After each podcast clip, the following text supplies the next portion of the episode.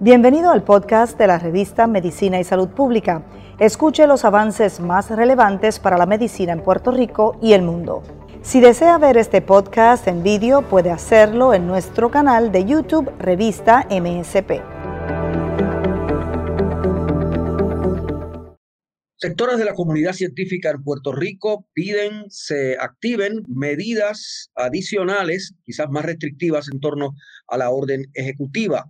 En las últimas horas, el Colegio de Médicos de Puerto Rico, la Asociación de Hospitales del país y la Sociedad de Enfermedades Infecciosas de Puerto Rico han reclamado del gobierno acción lo antes posible. El gobernador está observando la situación, eh, pero además por separado, integrantes de, ex integrantes del grupo asesor científico del gobierno de Puerto Rico han insistido también en estas eh, medidas más restrictivas a tono con la espiral estadística que han sufrido los casos de COVID en Puerto Rico.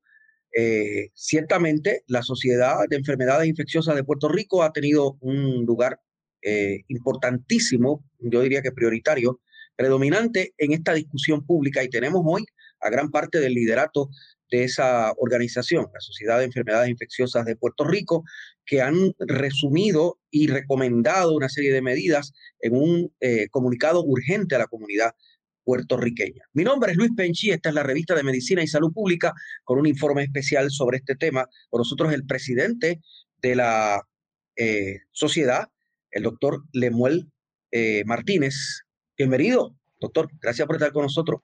Gracias por el tiempo. Humberto eh, Guillot, que es el vicepresidente de la organización, también infectólogo. Saludos, doctor. Gracias, gracias por la invitación. Buenas noches. Agradecemos a Marieli eh, Otero, quien es la secretaria de, la organización y también es infectóloga.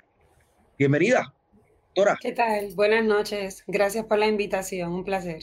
Y se nos une también la doctora Janet Torres, quien es infectóloga, pero es infectóloga pediátrica eh, y además es miembro también de la Junta de Directores de la sociedad. Bienvenidos todos, gracias por la aportación que hacen al país.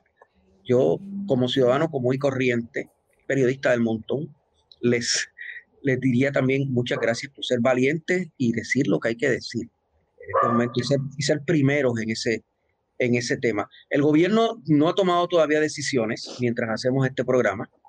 Eh, está en espera de de ver más. Eh, hay que ver, hay que esperar más o no hay que esperar más. Hay que tomar las acciones ya. Eh, doctor Lemuel Martínez. No, sin duda, nosotros estamos haciendo, ¿verdad? Lo que nos motiva a hacer este comunicado de alerta es que ya estábamos viendo que el, número de casos estaba disparando y nosotros sabemos que hay una correlación de casos que después, un tiempo después, 7 a 10 días, entonces conlleva hospitalizaciones, que entonces que después lleva a las muertes. Y pues desde hace tiempo nosotros hacemos mucho hincapié de que nosotros queremos tratar de reaccionar eh, temprano ante las situaciones para evitar crisis. Y pues definitivamente nosotros después que tenemos unos números bien bajos históricos prácticamente de hospitalizaciones, empezamos a ver que empezaron a subir eh, lentamente junto con los casos y definitivamente que ya llegó el momento donde estábamos viendo que inclusive los que se estaban hospitalizando son personas que no estaban en el, en el bracket de edad que usualmente veíamos, personas más jóvenes, el promedio de edad que yo estaba teniendo la semana pasada, 36 años, nosotros no teníamos esas personas, no las estamos viendo tan enfermos. Así que definitivamente que ha sido el conjunto de cosas que estamos viendo en los hospitales y lo que estamos viendo en las estadísticas los que nos ¿verdad? nos trae a la preocupación de que definitivamente es un tema que tenemos que traer a la mesa. Tenemos 500 eh, casos, 500, 600 casos eh, diarios, ¿verdad?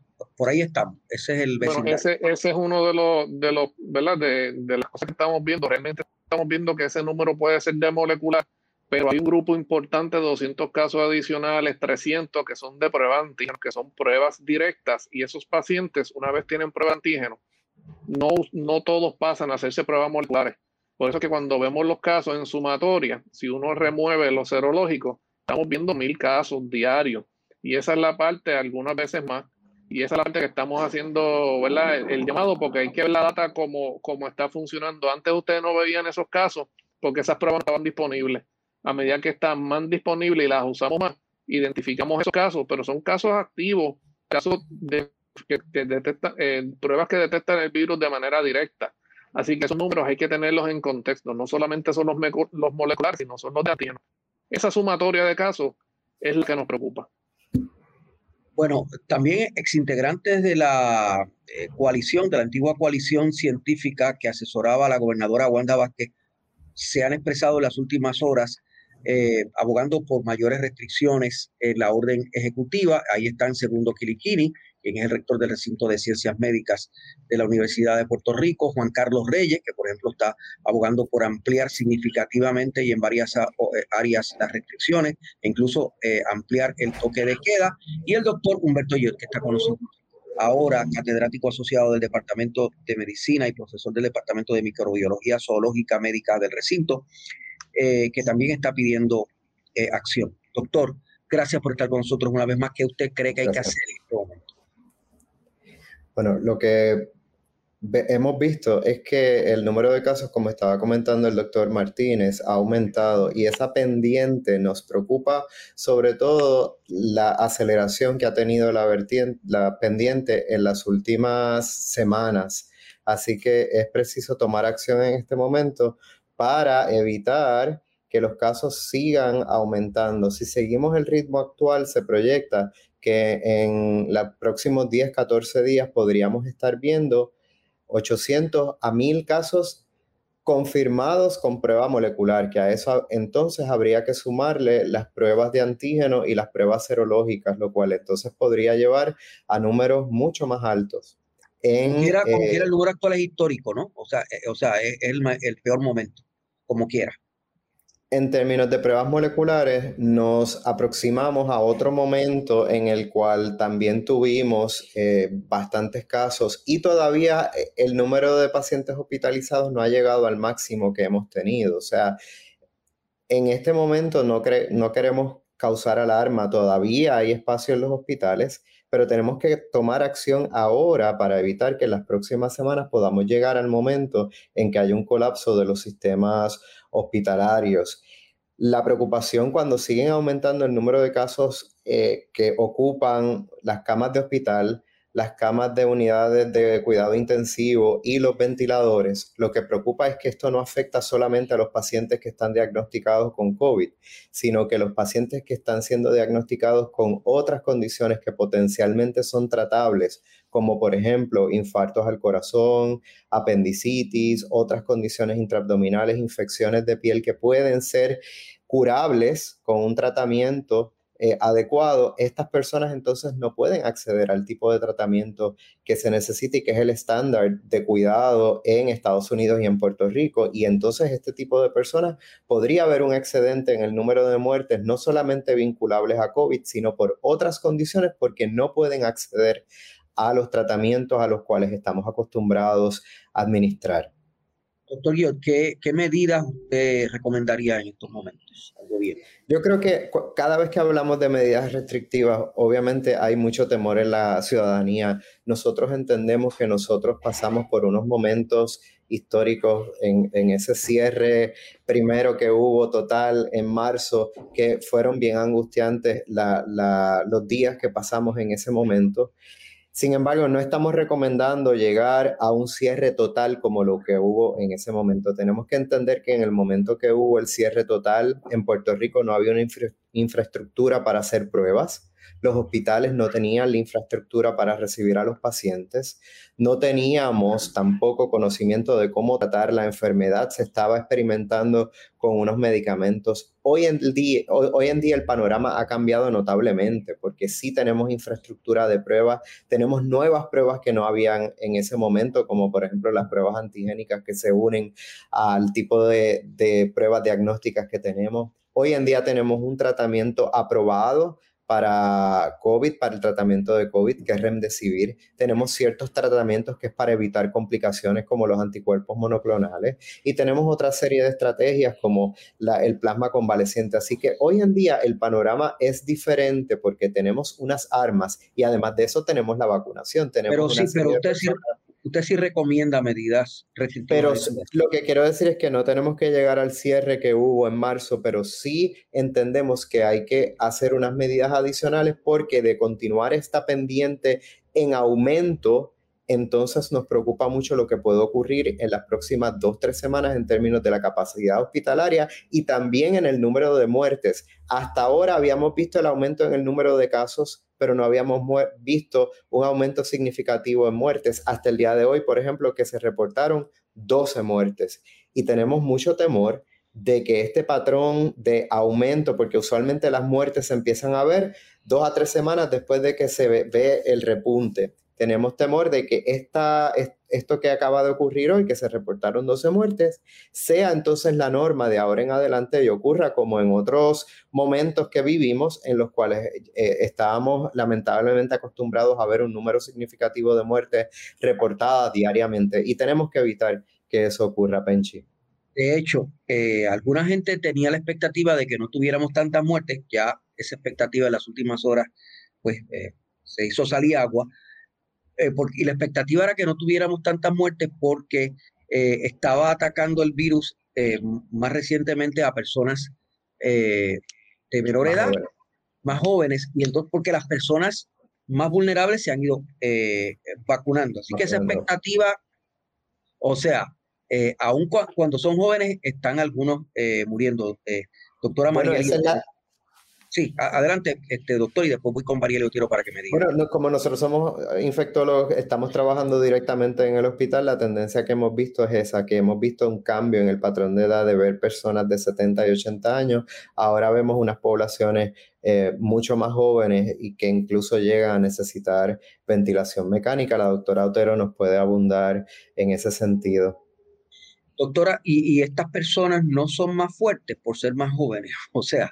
Eh, Sí, buenas noches. Bueno, primero que nada tenemos que recordar que las personas de mayor edad que tienen unas comorbilidades como diabetes, presión alta, fumadoras, sí tienen más riesgo de tener complicaciones por COVID, pero el COVID no discrimina. Igualmente la persona joven de 40 años, sana, atlética, puede morir por COVID y puede tener complicaciones por COVID y morir porque el COVID no discrimina, él no tiene una tarjetita en su, ¿verdad? En su genética, es decir, solamente voy exclusivamente a, a, a, causarle mortalidad a las personas mayores, diabéticas, hipertensas. Así que no hay discriminación entre la persona que puede fallecer o no. Sí, unas están más predispuestas que otras, pero no, no, ¿verdad? No, no, eso no garantiza nada esto, estamos viendo la infección y la mortalidad ahora en las personas más jóvenes, como usted mencionó, pues las personas mayores ya se han ido vacunando. Así que hemos visto a su vez que sí la vacuna funciona porque esa población ahora mismo está más protegida con la vacuna, contrario a la población entre 40 o 50 años, donde, por ejemplo, en mi práctica privada, la persona mayor que tengo ahora mismo tiene 63 años y no se ha vacunado. O sea que sí, el promedio de edad está bastante jóvenes y no necesariamente son personas con comorbilidades hipertensas o diabéticas. Esto es bien importante porque quiere decir que ahora tenemos una población joven, funcional, trabajadora, que está en los hospitales, que la recuperación de COVID es prolongada, que algunas personas si están en ventilación puede ser hasta 65 días y que esa persona, esas personas jóvenes a su vez entre 40 y 50 años por no haber unas restricciones a lo mejor de, lugares donde concurre mucha gente, como cines, galleras, etcétera, pues lamentablemente también infectan a sus hijos y a lo mejor por eso estamos viendo un aumento de los casos pediátricos. O sea que es un círculo vicioso. Entonces tengo a mi clase trabajadora ahora infectada, que como quiera la economía se va a ver afectada porque la clase trabajadora es la que ahora mismo se está viendo más afectada, porque son los entre 40 o 50 años. O sea que esto es un círculo vicioso, que el momento, en, el control de infecciones tenemos que hacer medidas proactivas, no reactivas, y no vamos a esperar que tengamos 2.000 casos diarios para entonces decir sí vamos a tener medidas más restrictivas porque no estamos siendo proactivos, estamos siendo entonces reactivos. Y ahí es un pecado, ¿verdad? Para, para las cuestiones de control de infecciones o controlar una pandemia como, como lo estamos ahora mismo. Todos queremos volver a la normalidad, pero todavía la normalidad no existe hasta que la pandemia la hayamos detenido. Y de hecho, alguna gente también tenía unas expectativas cifradas en el ritmo de vacunación y en que llegó la, la, la, vacuna Janssen, etcétera. Eh, la verdad es que estamos teniendo básicamente ahora la misma cantidad de vacunas que teníamos antes, 100 mil dosis a la semana. Con ese ritmo de vacunación, claro, ahora eh, ampliándolo a, vacunación de, con edades de 16 años, podemos atacar eh, significativamente o eficientemente esta, esta ola que, estamos teniendo, doctora eh, Otero? Bueno, la vacuna es una herramienta más que se suma a todas las otras restricciones que tenemos que hacer, que por ejemplo fueron recomendadas en el documento. Y no podemos ver la vacuna como la solución eh, absoluta. Tenemos que ver la vacunación como una herramienta más y que a largo plazo nos va a traer la inmunidad de rebaño, ¿verdad? Para ir controlando mejor la pandemia. Pero mientras no logremos eso, las medidas eh, de distanciamiento social y el uso de mascarilla siguen siendo primordiales. Y yo creo que lamentablemente se nos olvidó eso y la gente se llevó un mensaje erróneo, porque por ejemplo, tuve hoy un caballero que sí es de mayor edad, que sí está vacunado formalmente y que sí adquirió COVID y cuando le hacen la entrevista, el paciente verbaliza que él, como está vacunado, pues él debe usar su mascarilla aún sabiendo que tenía contacto con personas de COVID positivo. ¿verdad? Para que ustedes vean que tuvimos esa sensación falsa de seguridad o no se supo llevar el mensaje adecuado de que como quiera teníamos que seguir con las otras medidas, ¿verdad?, de prevención de, del virus. Quiero pasar ya mismo.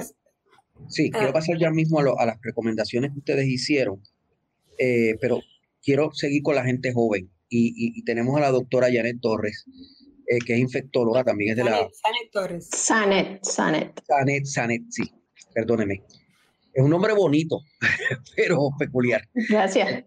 Doctora, eh, los, los niños también se están infectando. Escuché al presidente del Colegio de Médicos estar suma, que es pediatra, sumamente preocupado por la situación y además hay niños eh, en cuidado intensivo y, en respirador. ¿Cómo estamos con eso, doctora? Sí, en las pasadas, eh, en los pasados días hemos visto un aumento en el número de casos pediátricos. Eh, dentro de los pacientes que están con enfermedad severa, son adolescentes eh, así que es la edad un poquito más grande, ya cercana a lo que es el, adulto joven. Y esos son los que están en cuidados de intensivo o requieren eh, un cuidado más eh, dirigido. Hay más, de 20, hay más de 20 en el país. Hay más de 20 en el país con esta condición. Más de 20 pediátricos. sí, más de 20 pediátricos en cuidado, en, cuidado intensivo. No, en cuidados intensivos eh, entiendo que hay entre cuatro o cinco. Cuatro o cinco, muy bien.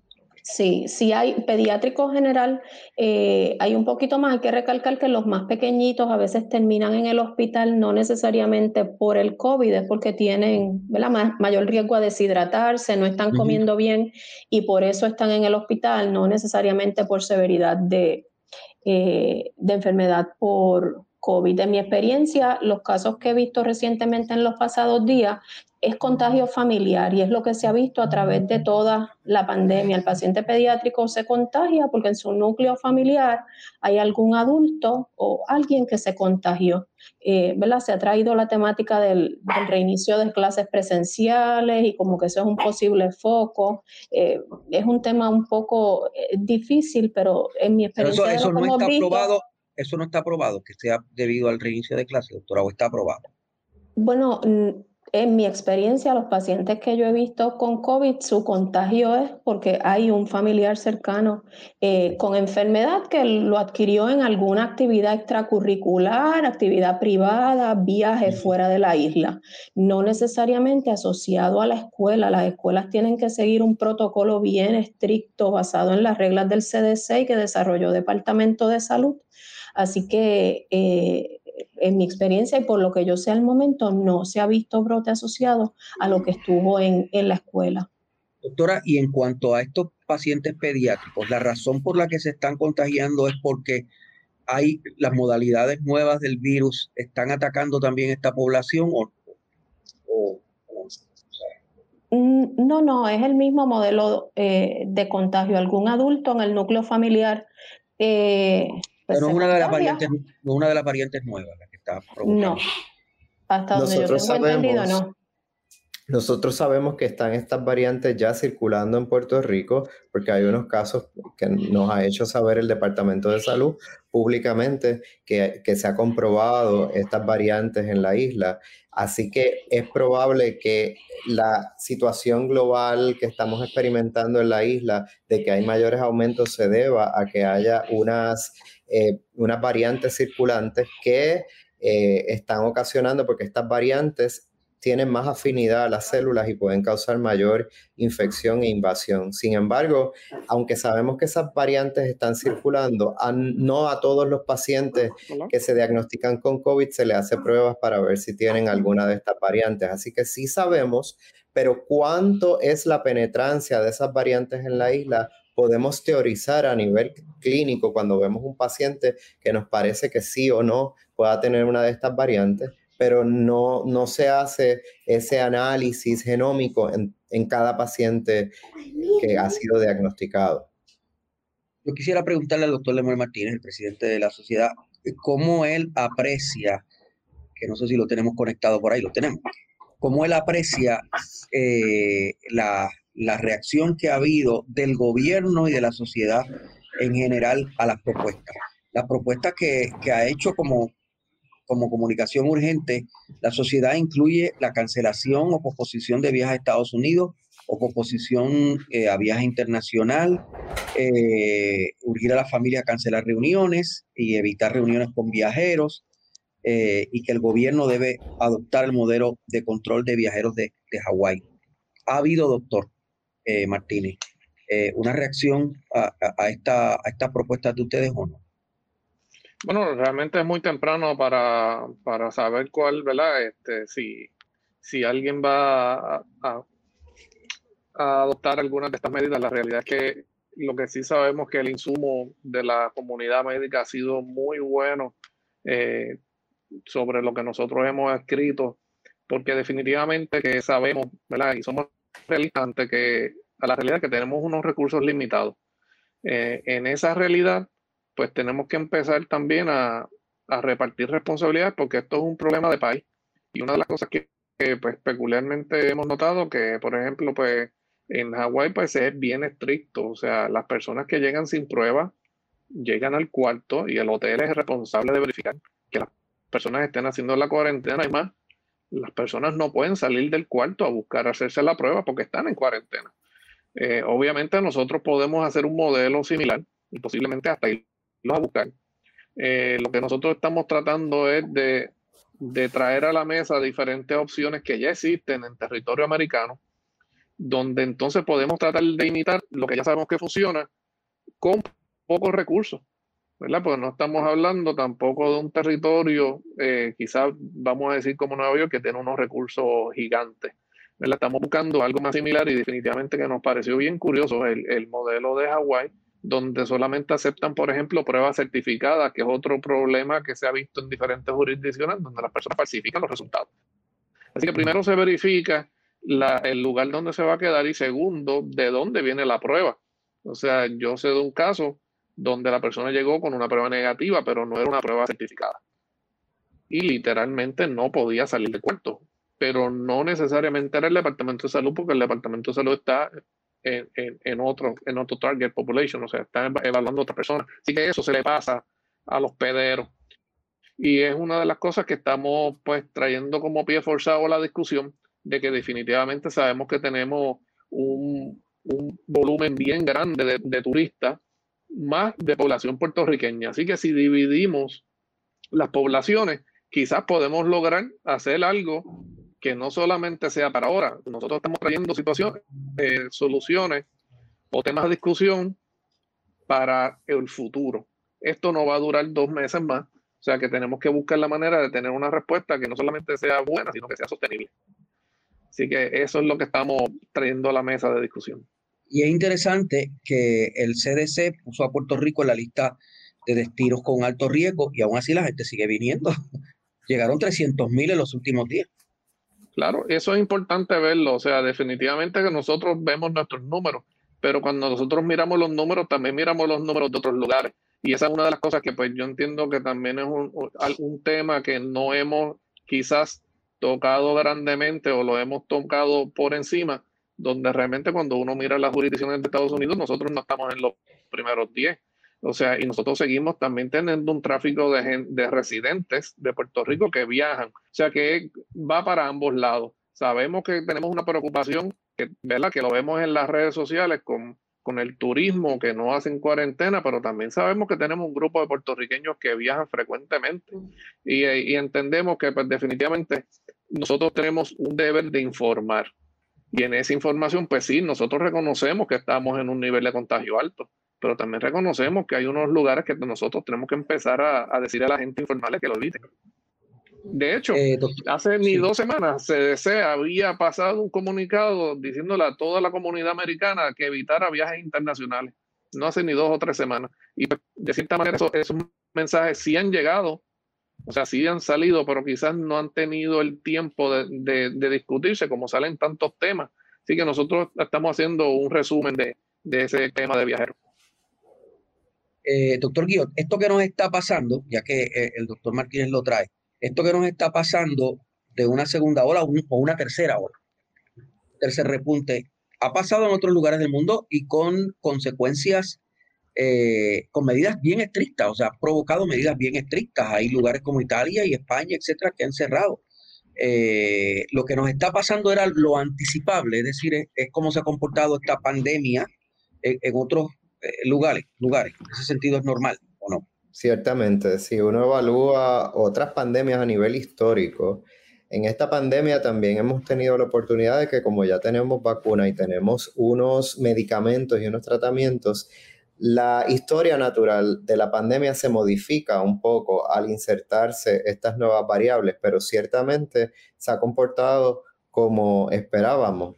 Al momento de que se diagnostican unas variantes que están ocurriendo en la, en la, comunidad. Eso era esperado. Este virus, de hecho, se había comportado con bastante más estabilidad de la que hubiéramos esperado. Había sido bien estable en, en comparación con otros virus que conocemos.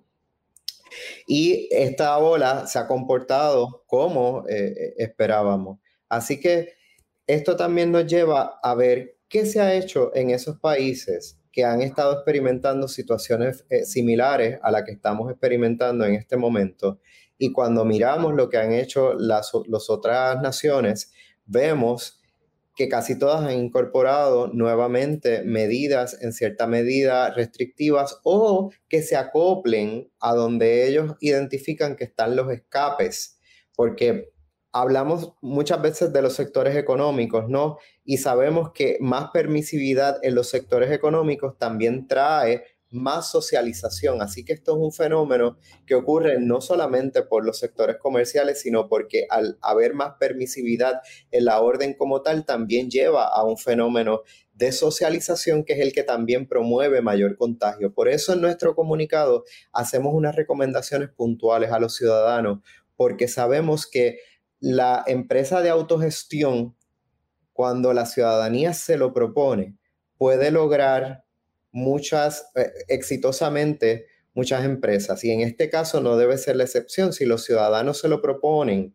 y evitan unas conductas de riesgo, pueden llegar a unos resultados positivos. Pero ciertamente hemos llegado a ese punto donde no parece bastar el esfuerzo de la ciudadanía, se necesitan unas medidas adicionales para poder garantizar que la situación se estabilice y que vayan disminuyendo los números en un futuro cercano. Uno de los debates eh, sociales, jurídicos y hasta políticos eh, un poco más crítico aquí ha sido el asunto del toque de queda. Usted, doctor Guillot, o usted, doctor Martínez, eh, recomiendan aumentar la vigencia del, del, toque de queda, es decir, que la gente se guarde en su casa más temprano. Eso realmente resuelve. Doctor Guillot. Bueno, lo que, lo que vimos por orden ejecutivas, nosotros mismos no tenemos que salir de Puerto Rico. tenemos un año completo de órdenes ejecutivas que podemos ver qué dio resultado y qué no dio resultado. Y cuando uno identifica, esta mañana en, en, Centro Médico, en el recinto de ciencias médicas, hizo un recuento histórico y vimos que cuando las órdenes ejecutivas se ponen más restrictivas, sí había una mejora en la situación, en la transmisión comunitaria, en los casos identificados a nivel comunitario. Ah, bueno, incluyendo, incluyendo, el toque de queda, incluyendo el toque, era una de las medidas, otros había, ¿verdad? Eh, el cierre total de los domingos, el cierre de algunos fines de semana, y de igual forma se veía que ciertos eventos, por ejemplo, Día de las Madres, Día de los Padres, el 4 de julio, después los eventos de las primarias, las primeras que fueron fallidas porque hubo que repetirlas, después la repetición, los eventos electorales, cada vez que hubo unos eventos donde se veía descontrol, después redundaba en que varias semanas más tarde había un repunte eh, de casos. Así que no tenemos que reinventar la rueda. Ya las órdenes ejecutivas pasadas las vimos y sabemos cómo fueron los resultados en nuestra misma ciudadanía. Así que podemos revisitarlas ver qué funcionó. Hay algunas medidas que son más incómodas que otras. Hay algunas medidas que a lo mejor no tendríamos que acoplar porque tenemos otros recursos para valernos, como la vacunación y otra serie de cosas que, se han incorporado. Pero ciertamente podemos revisitarlas y ver qué funcionó y volver a incorporarlo en las nuevas órdenes. Doctor Martínez, ¿usted está a favor de, de que se extienda el toque de queda? Bueno, sí, definitivamente que hay un efecto eh, que es más allá del horario, o sea, hay un efecto en que se modifica conducta, o sea, que realmente eso, eso es lo que de alguna manera sí le llega en la psiqui a las personas, a la masa, ¿verdad? Que es el recordatorio de que estamos en una situación que no ha terminado. Esa parte, pues definitivamente, como dicen, el virus no deja de trabajar a la hora que sea pero definitivamente que cuando está ese recordatorio, las personas saben que tienen que tomar más control, que no pueden estar, eh, por ejemplo, vamos a hacer una cena de cuatro horas y, siguen en, tiempo extendido en los lugares. O sea, sí hay un efecto eh, que pues, es innegable y pues ahora mismo pues decir que no ha tenido efecto pues sería completamente equivocado. Doctor Otero, una de las cosas que más ha impactado de las recomendaciones que ustedes hicieron es nuevamente el asunto de las reuniones familiares, el Día de las Madres. Que la gente pensó, ay, por fin voy a poder celebrar un Día de las Madres, no pude tener buena acción de gracias, estuve ahí el día de Navidad y el día de San Giving a medias o no lo tuve. Eh, de verdad que hay que, hay que abstenernos de, visitar a nuestras madres, el Día de las Madres, y a nuestras abuelas. Sí, bueno, esto yo quiero recordar que primero que nada, también nosotros, ¿verdad? Cuando recomendamos estas cosas, tienen que poner perspectiva que nosotros también eh, somos madres, nosotros también eh, somos hijos, nosotros también somos sobrinos. Así que también a nosotros, ¿verdad? Poniéndonos en esta posición, a nosotros también, ¿verdad? Nos da tristeza eh, no poder tener estas reuniones familiares. Eh, pero, eh, por ejemplo, para remarcar a otras eh, pandemias como la de 1918, que duró casi cuatro años, ¿verdad? Esto, apenas llevamos un año en esta pandemia y todos teníamos la esperanza de que a lo mejor este Día de Madres nos podíamos reunir, pero yo creo que hay que poner en una balanza que es mejor volver a, a, a evitar no reunirme este este Día de Madres por segundo año para entonces el resto de los años sí poder disfrutarlo. Esto, eh, uno tiene que ser bien juicioso y bien cauteloso. Y si no estamos vacunados todos en el entorno familiar, ahí es todavía mucho más que tenemos que evitar esas reuniones familiares. Esto, podemos decir, ay, todos nos dejamos las mascarillas puestas pero empezamos a hablar, empezamos a comer, empezamos a tomarnos algo, hace calor y ahí vamos, eh, ¿verdad? Esa medida que, que, nos, que nos propusimos, que nos íbamos a dejar la mascarilla todo el tiempo, ese escenario se va poniendo laxo y, ah, no, pues la vamos a quitar un ratito, no, vámonos al patio a quitárnosla. ¿verdad? No, eh, tenemos que pensar en todo el escenario completo. Esto si es que es una visita cortita, por ejemplo, una, cortita, una, visita a Servicarro, como yo he hecho muchas veces con mi abuelita de 87 años. Una visita a Servicarro, te toco la bocina, te saludo, te beso, te suelto los globos, el regalito, te quiero mucho y continuamos. Y eso es como quiera festejar. Eso tiene que ser así. el Día de Padre. Eso tiene que ser así, aunque la abuelita y la mamá estén vacunadas y usted también esté vacunada. Tiene que ser así, tiene que ser así de visita de médico. Sí, bueno, yo personalmente, esto, eh, personalmente como infectóloga, ¿verdad? Pienso que con este repunte y teniendo tan cerca a la madre, considero que sí, que debe ser eh, igualmente. Visita de médico, aunque no sea médico, visita de médico sí, buscar otras, otras alternativas, sí, por, lo que le expliqué, que a veces las medidas se pueden poner un poco, ¿verdad? Un poco, un poco laxas en algún momento. Quiero regresar, quiero regresar a las escuelas ya mismo, pero también quiero preguntarle a usted, eh, doctora, eh, doctora Otero, sobre, sobre el asunto de las iglesias, que es otro asunto también bien delicado. Eh, la recomendación inicial que uno lee en la, en la la carta que ustedes enviaron, habla de cantar, ¿verdad? De no, de no, de no cantar en reuniones, fiestas eh, y no cantar tampoco en, los cultos. Pero también más adelante habla de que hay que evitar las reuniones eh, eclesiales que no sean al aire libre.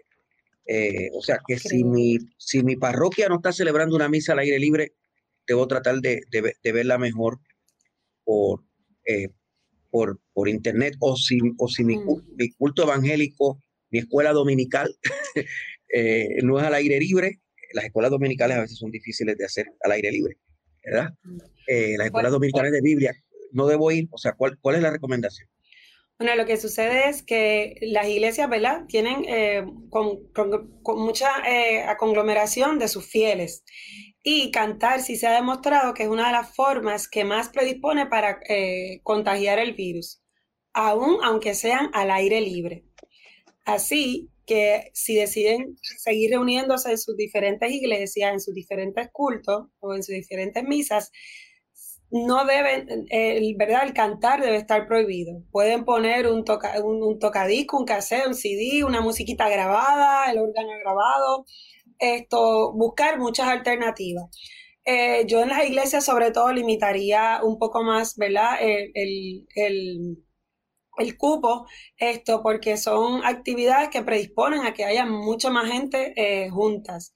Eh, y como, ¿verdad? Como se, dijo en el comunicado, una de las cosas que sí se recomienda altamente es que se debe evitar lo, lo de los cánticos, de los coros, porque sí eh, predispone mucho a, la, a, que el virus eh, se disperse y sí hemos tenido muchos casos donde se adquiere eh, el virus de esta forma.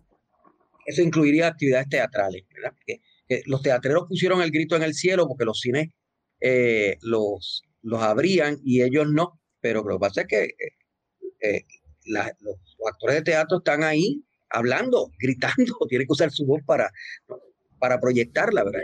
Hay, saliva ahí. O sea, que, que eso definitivamente hay que limitar esa actividad, diría usted, doctora. Sí, hay que, hay que limitarla y por eso parte de las recomendaciones que se habían dado cuando iban a abrir es que, por ejemplo, se dejaran las primeras filas sin, sin utilizar para que ¿verdad? las partículas tengan mucho, eh, muchos pies eh, donde viajar y, entonces, y por tanto no lleguen al oyente.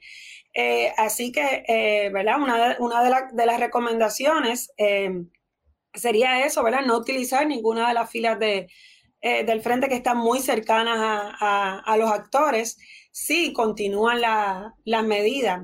Esto, yo antes de continuar, yo quisiera decir, ¿verdad? Unas palabritas y me disculpa. Es que aquí hay un pequeño, ¿verdad? Y una de las cosas que me motivó de este comunicado, cuando se trajo la idea, es que hay una percepción últimamente que el gobierno le ha dejado a los individuos de que cada cual nos tenemos que cuidar, cada cual nuestra responsabilidad, pero la salud pública de un pueblo es responsabilidad del gobierno. Eh, sí, nosotros como individuos podemos contribuir cuidándonos y eh, llevando, eh, cumpliendo las recomendaciones que un líder o que un médico no, nos deja para cómo cuidar nuestra salud. Pero la salud pública de cada individuo, de cada puertorriqueño, es del gobierno. Así que las medidas las tiene que poner el gobierno y no puede eh, eh, dejar todo en las manos de los individuos para que la pandemia se detenga y para que el virus se detenga. tiene que haber un punto, un punto esencial, un punto esencial ese que usted ha traído. El gobierno tiene que tomar el liderato y parece que en ausencia de ese liderato en algunos momentos ustedes están ahí. Ellos son médicos también y son, son gente con mucho liderato. debemos interpretar eso. Ustedes están en ausencia de de eh, el protagonismo más activo que debería tener el gobierno, ustedes están ahí para hacer la recomendación. Siempre hemos estado, pero ahora, ¿verdad? En este momento, eh, eh, ¿verdad? Alguien tenía que dar el, paso adelante, pero siempre hemos estado. Yo quisiera preguntarle a la doctora. Sí, adelante, adelante. Una de, de las situaciones que motivó que se hiciera este comunicado es que percibimos incluso en amistades, en personas cercanas a nosotros, que había un desconocimiento sobre el repunte de casos. Eh, sobre la situación de las escuelas, trajo una discusión, ¿no? De se cerraron las escuelas porque están cumpliendo con unos protocolos, pero al ver que se proseguía la apertura de ciertos sectores económicos, hay la duda en la ciudadanía de, qué es lo que está ocurriendo y eh, nos dimos cuenta de que, de que había que alertar sobre el aumento en números porque muchas personas lo desconocen, eh, personas eh, con nivel académico alto, incluso algunos colegas médicos que no son infectólogos o que no trabajan en el hospital, no tenían conocimiento, no habían caído en cuenta de que el repunte estaba tan marcado. Cuando uno le lleva la información, le presenta los datos y ve lo que está ocurriendo, entonces en los últimos días se han puesto más alertas a las comunicaciones diarias sobre el reporte de casos y han podido evidenciar que lo que estábamos hablando es, correcto, de que, de que sí, este repunte ya se ha evidenciado, no fue una situación aislada de un solo día, sino que ya vamos eh, por varias, eh, varios días, varias semanas en las cuales hemos visto este aumento paulatino, sostenido e incrementando en el número de casos diarios que se reportan y que es lo que nos ha llevado esta preocupación a tener que salir. Sabemos que son medidas que no son cómodas para todo el mundo, sabemos que ya estábamos cansados y pensábamos que con la vacunación eh, la situación a lo mejor iba a mejorar en estos meses de, cercanos al verano, pero nos hemos visto en la obligación de transmitir ese mensaje, educar a la ciudadanía para que se empoderen y tomen control de la situación. Eh, yo precisamente hablando de las escuelas estaba por preguntarle a la doctora Sanet Torres, eh, se dijo que las escuelas iban a cerrar en sus actividades presenciales por dos semanas. ¿Podemos encariñarnos con la idea que dentro de dos semanas van a volver a abrir o hay que ya pensar en todo caso en abrir nuevamente presencialmente en agosto? ¿Cómo usted ve la situación, doctor? Usted que es infectóloga pediatra. Bueno, esto es un tema bien difícil. Eh, como pediatra, eh, eh, sabemos que la pandemia nos ha afectado a todos, a nuestra población pediátrica, la ha afectado grandemente y hay ciertas cosas que no se pueden adquirir, no hay destrezas que eh, los niños no pueden eh, desarrollar o tener otras destrezas de socialización de manera virtual. Así que la, la educación presencial es de suma importancia para muchas eh, etapas del desarrollo y destrezas que, los pacientes, eh, los niños necesitan. Eh, no obstante, se dio el cierre de las escuelas basado en el protocolo actual que desarrolló el Departamento de Salud para las clases presenciales. Si es cierto que hay que tomar ciertos parámetros o hay ciertas consideraciones para el modelo de educación presencial. Sabemos que si la transmisión comunitaria es alta, ese personal escolar y estudiantes de esa comunidad están a mayor riesgo de que eh, puedan infectarse y puedan surgir brotes dentro de la escuela. Así que eh, es de extrema importancia llevar todas las medidas de prevención en el contexto escolar, eh, ¿verdad? Grupos más pequeños, distanciamiento, uso de mascarilla todo el tiempo, todo el personal debe estar vacunado. y sabemos que la vacunación es una herramienta sumamente importante en prevención de enfermedad, pero no todo el mundo eh, está vacunado todavía, no tenemos esa inmunidad. Las poblaciones eh, de menor edad, justo esta semana se empezó con la vacunación de mayores de 16 años, solo tenemos una vacuna aprobada para ese bracket de edad de 16 y 17. Así que son cosas que hay que tener en consideración dentro de este modelo de educación presencial. Pero, siendo realistas, estamos a mitad de abril, a finales de mayo o a mitad de mayo deben eh, acabarse las clases. Eh, es, razonable pensar en que vamos a poder terminar el semestre, el semestre de manera presencial, como incluso están pidiendo eh, escuelas privadas del país, o eso está, está lejos del panorama. Es, es, bien difícil de, de, de, tomar esa decisión, pero yo no creo tampoco que hay otros sectores dentro de la economía y de lo que es el país, que entonces también deben cerrar para frenar esa transmisión comunitaria. No solo deben ser las escuelas las que tienen que cerrar. Si vemos las guías del CDC, dice que las escuelas deben ser el último recurso para tú cerrarlo si todas las medidas de mitigación, de control de la enfermedad ya no te funcionan. Así que si tú has establecido ciertos parámetros, haces un lockdown o ciertas medidas de control y eso no funciona, pues entonces pues nos movemos a la escuela. Y fue, Pero fue lo primero, fue lo primero que se cerró. Fue lo primero que cerró y, fue bueno, además. Eh, lo, único, eh, eh, a, través de la, a través de la pandemia, en sus inicios, daycares y centros preescolares funcionaron de lo más bien y, y, no tuvimos ningún brote asociado a esos centros de cuidado. Y eran niños pequeños, menores de 5 años, lo, que seguían reglas, se ponían su mascarilla, tenían el face shield y no había ningún inconveniente. Pero felicitamos la, la acción de haber cerrado ante este brote comunitario a nivel personal entiendo que era justificable cerrar las escuelas porque habían unos protocolos bien estrictos. Lo que no nos parece consono es que hayan otros sectores económicos que no hayan tomado la decisión de cerrarse también.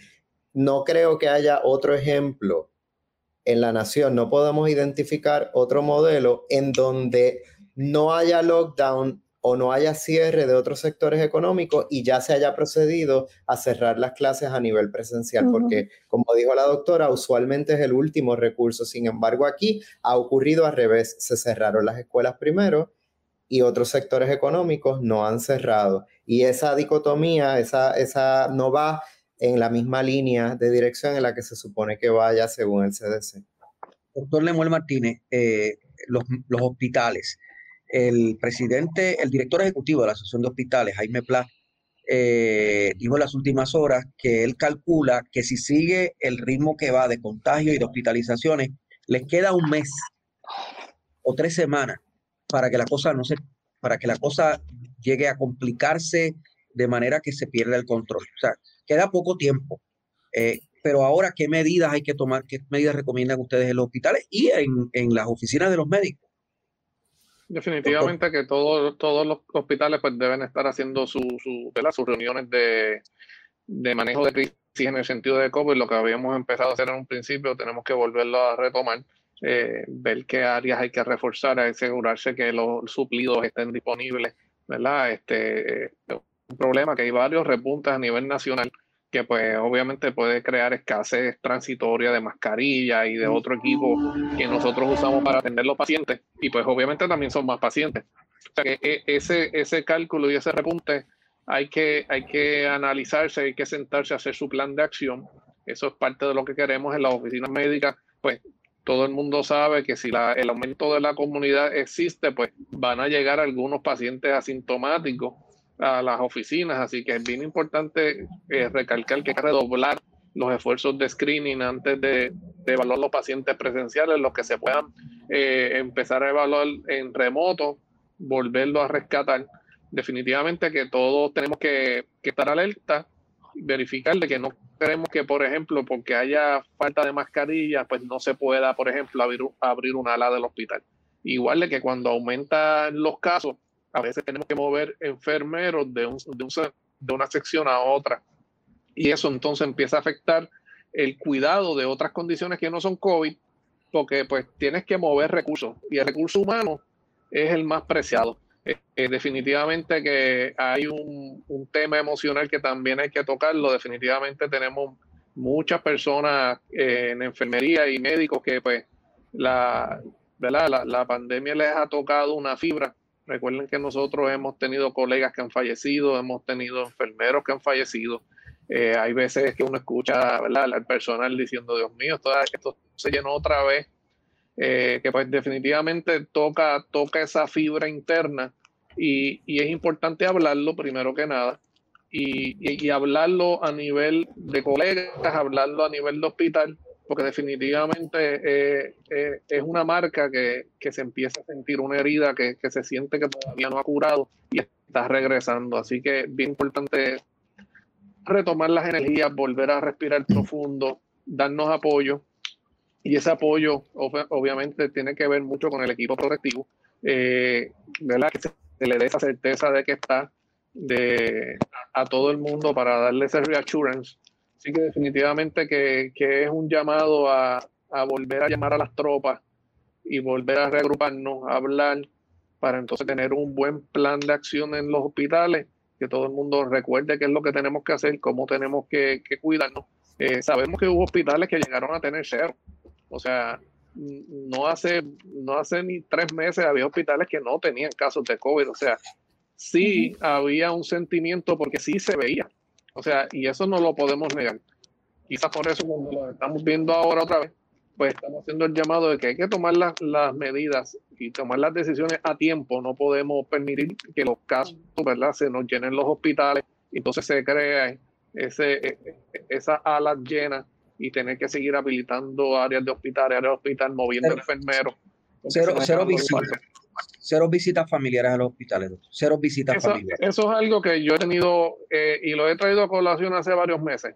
A medida que aumenta el, la incidencia de casos en la comunidad, aumenta la, la probabilidad de que vengan familias, personas a visitar a su familia que está, eh, que está por una, vamos a poner por una celulitis, y el, y el que estaba enfermo muchas veces nos miente, había, había viajado, eh, tuve recientemente una señora que sabía que había familiares con COVID, resultó que ella tenía COVID, se lo pegó al paciente, tenemos que poner el aislamiento al paciente que está al lado. O sea, son, eh, es una cadena de eventos, porque la naturaleza humana a veces, eh, yo creo que hubo un reporte, que hubo una frase que, que, que se definitivamente me marcó, y es que el amor nos mató. Y ese amor que nosotros tenemos como sociedad a veces nos nubla el juicio si usted está enfermo, usted no puede visitar a nadie al hospital. Y pues e, esas situaciones nos hemos topado, nos topamos mucho en, cuando hubo muchos casos al principio y ya empezar a ver eso otra vez, pues definitivamente que yo creo que es un tema que tenemos que abordar y tenemos que discutirlo. Si verdaderamente eh, nosotros podemos pensar de que el hospital es un microcosmo donde las personas van a seguir la regla al 100%, se nos sientan los, los pacientes, la visita se nos sienta al lado y se quita la mascarilla porque pues nosotros nos conocemos y es núcleo familiar, y entonces eh, eh, existe a veces esa desconexión y nosotros no tenemos todos los cuartos privados en ningún hospital de toda la nación americana, todos los cuartos son privados. Así que definitivamente que esos son temas que también los estamos trayendo para la discusión. Por otro lado, existe la cultura, creo que entre la familia y en los hospitales, de que la, la, visita familiar es necesaria no solamente por el apoyo emocional, sino porque a veces ayudan a bañar al paciente, ¿verdad? A, a veces le traen su sopita de afuera, ¿verdad? El consuelo y, y la cosita de, de afuera. Eh, son dos temas, son dos temas. Nosotros hablamos de visita y hablamos de acompañante. Cuando hablamos de visita es el que viene a ver cómo está, saludo, te traje un dulcecito, pues me voy, que viene otro visitante y se turnan. Ese visitante que es la, el, que entra y sale es el que nosotros estamos haciendo el llamado de que tenemos que tener cierto control o cierto protocolo, pero a nivel de país. El que es acompañante es el que cuando enfermería identifica que una persona no, no puede hacer sus actividades del diario vivir solo, ¿verdad? Que no se puede transportar, que no tiene fuerza en las manos para comer, que tiene demencia y no sabe lo que hace. Definitivamente esas personas sí nos asisten y asisten a enfermería ese no es el grupo que nosotros estamos hablando. Ese grupo entendemos y usualmente son personas que sí entienden mucho más lo que está pasando, ¿verdad? Pero a veces, mm, ¿ves? Nuestra idiosincrasia quizás no, nos traiciona, llegan, empiezan a cantar, empiezan a poner música. Ese tipo de visita es el que nosotros estamos diciendo, mira, quizás este no es el momento y nos gustaría que haya algún tipo de expresión eh, para que nos ayuden, porque no hay duda que la presión social existe. O sea, eh, cuando uno le dice, mira, la visita es bien limitada, la persona eh, no lo entienden. Si nosotros lo hacemos a nivel de país, pues quizás tenemos nos pueden ayudar mejor a controlar esto, porque el COVID se nos mete por todos lados y eso pues definitivamente no ayuda a, la respuesta de salud pública. Gracias, doctor Martínez. Gracias al doctor Humberto Guillot, a Mariel Guiotero y a Sanet Torres Torres. Gracias por estar con nosotros y gracias a la Sociedad de Enfermedades Infecciosas de Puerto Rico. Gracias por ocupar el espacio que a veces otros grupos o el gobierno no ocupa. Eh, y, gracias por ser valiente, porque la verdad es que cuando ustedes se meten en esto saben que, algún cantazo van a recibir, eh, ¿verdad? Eh, gracias por estar con nosotros de verdad y gracias por, por haber participado en este foro en la revista Medicina y Salud Pública. Gracias. Gracias, Gracias por la invitación. Gracias. Buenas noches. Bye. Mi nombre es Luis Penchi para la revista de Medicina y Salud Pública. Cubrimos a los médicos y cubrimos la ciencia porque la ciencia es noticia.